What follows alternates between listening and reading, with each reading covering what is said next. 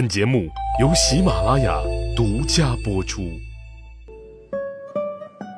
听众朋友，你好，欢迎收听《奏折日记》里的曾国藩。我们今天呢，来继续讲曾国藩的奏折。我在读曾国藩奏折的时候啊，我发现曾国藩的奏折跟现在的公文不太一样，它不仅仅是冷冷冰冰的，它还是有一些个人的。那我就跟朋友啊探讨过这件事儿。那朋友说呀。曾国藩的奏折，他是面向皇帝的，皇帝是一个个人，而曾国藩呢，他也是一个个人，个人与个人之间的奏折往来，难免就会融入一些情感的因素。如果你去读曾国藩奏折的话，你就会发现，他的这个奏折当中，真的是融入了不少的细节和暖人的情节。比如说，我翻阅到了咸丰五年七月初六的时候啊。这样的一篇奏折，就感觉非常的温暖啊，画面感非常强，它生动的再现了曾国藩的情感。这份奏折的名字叫《逆七月内与塔奇布会剿虎口篇》。从这份奏折的名字当中，我们可以看出，这是给皇帝报告自己军事行动的。他要跟塔奇布两个人一起会剿虎口。那第一句话当中呢，他是这么写的：他说，陈国藩。塔奇布自正月一别，不相见者半年。六月二十七日会于青山，言及顿兵将近，老师弥想，上负主恩，下失名望，两人愧愤交集，哽咽难言。我们看这样短短的一段话，你有没有听出什么样的情景呢？反正我的脑海当中呢，出现了一个这样的画面：曾国藩和塔奇布。他们两个人呢，本来是一个军营里的好搭档，一个人在船上运筹帷幄，一个人在马上冲锋陷阵。今年正月以来呀，兵阻长江，进展不前。为了兵事啊，两个人分头行动，结果是一别半年都没有相见。如今呢，两个人重新在青山相见了啊，两人相望，你看看我，我看看你，一个人是灰头土脸，一个人是风尘仆仆，感慨很多呀。老朋友相见，老搭档相会，那么他们肯定会诉说很多。说来说去呢，肯定就要说到现在的工作，现在的军事情况，在九江城下停滞不前，将士们是每日用命却不见进展，真的是耗费了将士们的士气，也浪费了不少国家的粮饷。那一个人就觉得上负主恩，一个人觉得下失民望，两个人呢，这说着说着，真是又羞愧又气愤，哽咽难言啊！我们想想那种场面，那只是那唯有执手相看泪眼了。我们看这番奏折呢，就写的是有声有色，画面感非常强，融入了他自己不少的情感。那我想皇帝看到这样的文字之后呢，也会感动。啊，为那些拼命在前线的大臣们和将军们所感动。这是七月初六的奏折啊！我看完这一篇之后呢，继续往后翻啊，翻着翻着呢，就突然间看到了这样的奏折，叫“塔奇布病故出缺者”，呃，运送塔奇布灵柩的字样啊。看到这里呢，我心中一紧，这什么情况呢？塔奇布难道死了吗？于是我又赶紧翻阅他的传记，果然。在咸丰五年七月间，塔奇布去世了。怎么去世的呢？七月二十四日，塔奇布病故出缺折，这也是曾国藩写的。在这封奏折当中，曾国藩他交代了后续情况。我们看一看，他们两个人到底发生了什么，让塔奇布突然间去世了。那天他们在青山会晤之后啊，两个人不是执手相看泪眼吗？嗯，就对现在的军情呢进行了分析。那接下来怎么办呢？曾国藩觉得，那既然我们现在攻不下九江，那就不如干脆绕过去，移师东渡，去进攻湖口，扫荡东流、建德一带，然后长驱直下。那塔奇布说呢，我们攻九江呢，已经攻了很久了。从六月以来呢，我们也是不断的发力想新的办法。现在工程器械呢都已经增置完毕了。我想七月份的时候呢，可以大举进攻。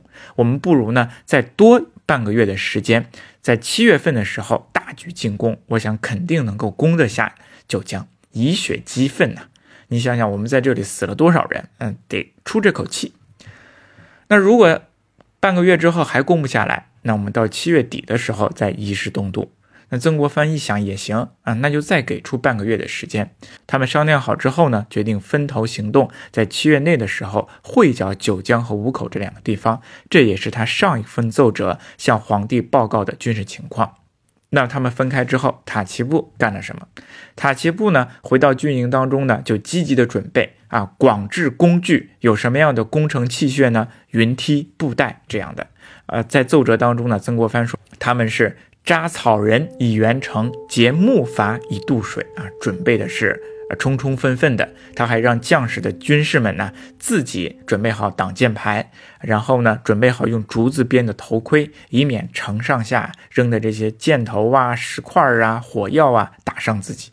那一切准备好了之后呢，就等着一个月黑阴雨的夜晚发动进攻。曾国藩这方面也是，他为了策应塔奇布进攻九江，也派出了三千人前往湖东，准备在塔奇布进攻九江的时候来猛攻湖口，两城同时攻击，给太平军以巨大的压力，水陆并进。可是曾国藩呢，他还没有等来塔奇布发动进攻的信号的时候呢，却在七月十八日夜的时候等到了他病逝的消息。本来呀，这一天塔奇布都决定。出队攻城了，结果还没有出营的时候，他突然间患上了气脱之症。哎，什么叫气脱之症呢？这是中医上的一个病症术语，表现出来的症状呢，那就是汗如雨下，气若游丝啊，那或者就是昏迷。严重点呢，那就是大小便失禁，四肢乏力，目合口张，瞳仁散大，面色苍白，气短不续，舌淡黄。脉象虚弱，换句话来说呢，也就是病危身亡的症状，也就是快要死的症状。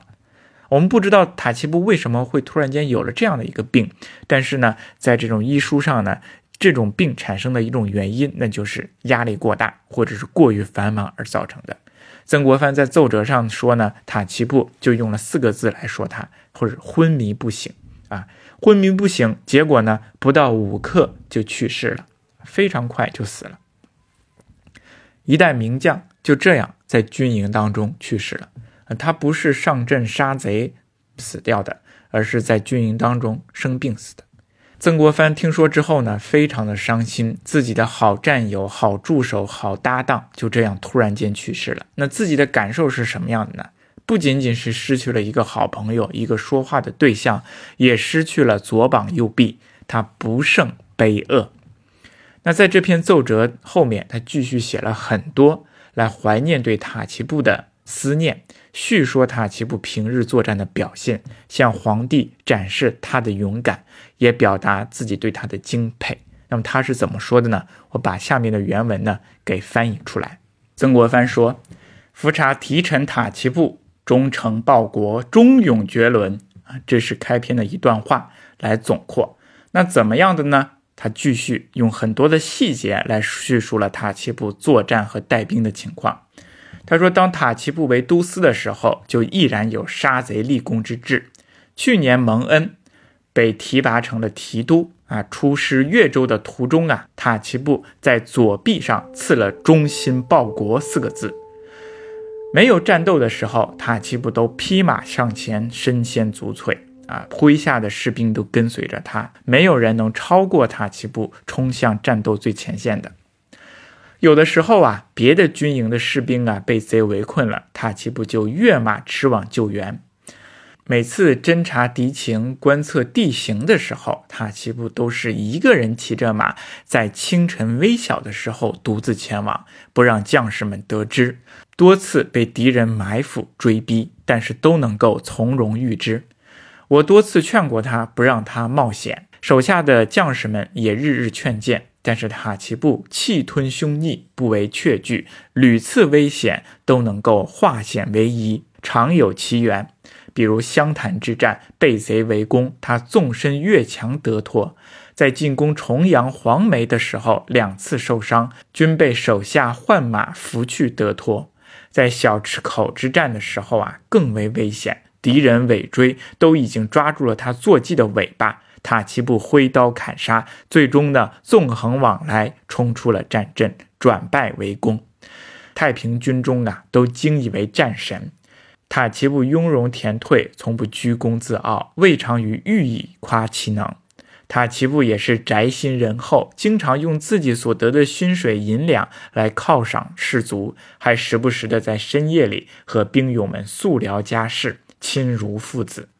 在红山之战的时候啊，塔奇布他们曾经把太平军的贼众逼到河中，但是其中有不少的幼儿孩童，塔奇布看着心痛，哭喊起来，下令不杀幼孩，最终呢救出几百个幼孩，给他们路费，让他们回了老家。塔奇布纪律严明，不允许兵勇骚扰民间，有违反者，秋毫必惩。那如今塔奇布是兵亡身死，将士百姓们同声悲泣，不独我湘军当中失其名将，大损声威。即便是东南众望所推，均视塔奇布为长城所依呀。远近关身，并为惊道。我们看这一篇短短的这个纪念小文章，这是曾国藩对塔奇布的高度评价。我们可以看出塔奇布颇有一代名将之风。对于曾国藩来说，塔奇布的死啊，令他是十分的阵痛。他少了自己的一个朋友，少了一位好搭档啊。我们想，当时塔奇布和曾国藩是怎么相遇的呢？他们是在湖南的校场上啊。当时曾国藩提出要每天呢就要进行训练，别的这个绿营的士兵呢都不支持，唯有塔奇布一个人去支持他。当塔奇布和曾国藩交谈的时候，曾国藩觉得这个人很了不起，毅然决然地向皇帝推荐他，并保证，如果塔奇布不行的话，曾国藩甘愿用自己的名声来担保。啊，果然塔奇布不负曾国藩之望，终于啊，在对抗太平军的军事行动当中闯出了一片天地，立了很大的功劳。可是如今，如今的好朋友、好战士却已经在天上了。在另外一个世界，曾国藩那真的是非常的心痛啊！呃，史书上说呀，他不胜悲恶啊，非常的悲伤，也非常的惊叹。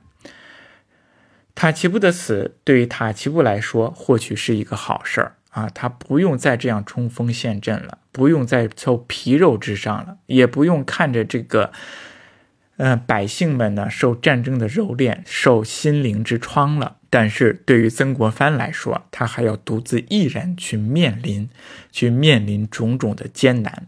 那他到底怎么样去面临呢？后续还会发生什么呢？我们慢慢的来看。谢谢您的收听。